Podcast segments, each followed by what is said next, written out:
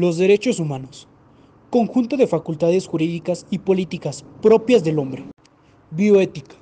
La bioética ampara aquellas cuestiones que surgen de las ciencias y de la vida y la salud. Declaración Universal sobre Bioética y Derechos Humanos de la UNESCO. Inciso A.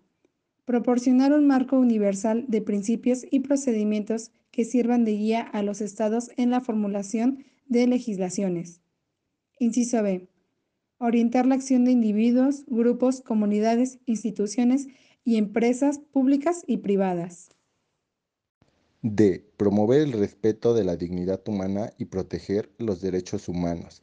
D. Reconocer la importancia de la libertad de investigación científica y las repercusiones beneficiosas. 1. Asistencia especial y duradera a las personas que hayan tomado parte en la actividad de investigación. 2. Acceso a una atención médica de calidad. 3. Acceso a los conocimientos científicos y tecnológicos. 4. Instalaciones y servicios destinados a crear capacidades en materia de investigación. 5.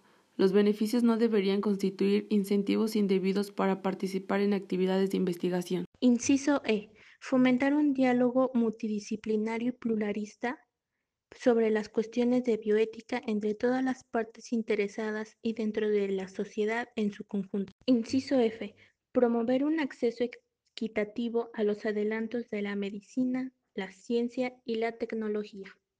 Inciso G. Salvaguardar y promover los intereses de las generaciones presentes y venideras. Inciso H.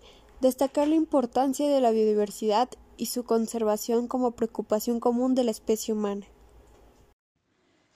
Como conclusión, tanto la bioética como el derecho tienen algo que decir al respecto, y de eso se trata, de proteger lo éticamente defendible con lo legalmente necesario.